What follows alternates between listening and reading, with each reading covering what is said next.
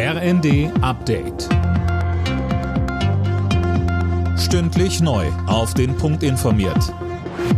Ich bin Silas Quiring. Guten Tag. In Berlin ist ein Kleinwagen am Vormittag in eine Gruppe Fußgänger gefahren. Ein Mensch starb, mindestens acht weitere Menschen wurden verletzt. Fünf von ihnen schweben in Lebensgefahr. Mehr von Alena Tribold. Wie die Berliner Polizei mitteilte, wurde der mutmaßliche Fahrer festgenommen. Es handelt sich um einen 29-Jährigen. Ein Sprecher sagte weiter, dass noch nicht klar ist, ob es Vorsatz war oder ein Unfall, möglicherweise auch durch medizinische Probleme. Da laufen jetzt die Ermittlungen. Das Ganze passierte am Vormittag im Stadtteil Charlottenburg, ganz in der Nähe des Kudams und der Gedächtniskirche. Polizei und Feuerwehr sind noch immer im Großeinsatz. Das Gebiet ist weiträumig abgesperrt. Das EU-Parlament hat überraschend dagegen gestimmt, dass der europäische Emissionshandel ausgeweitet wird. Geplant war, dass künftig auch Unternehmen und möglicherweise auch Privatleute für den CO2-Ausstoß ihrer Gebäude und Autos zahlen müssen.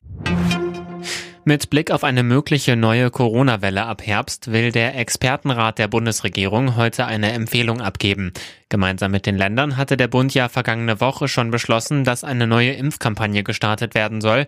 Da es bis zum Herbst nicht mehr lange dauert, müsse man jetzt handeln, sagt der grüne Gesundheitsexperte Dahmen im ersten. Am Ende des Tages sind alle Koalitionspartner in der Verantwortung, Vorsorge zu betreiben. Die Hände in den Schoß zu legen reicht nicht. Wir müssen Maßnahmen jetzt zügig beschließen, die es uns erlauben, für den Fall einer Verschlechterung zügig einschreiten zu können und die Infektionen und Epidemie unter Kontrolle zu bringen.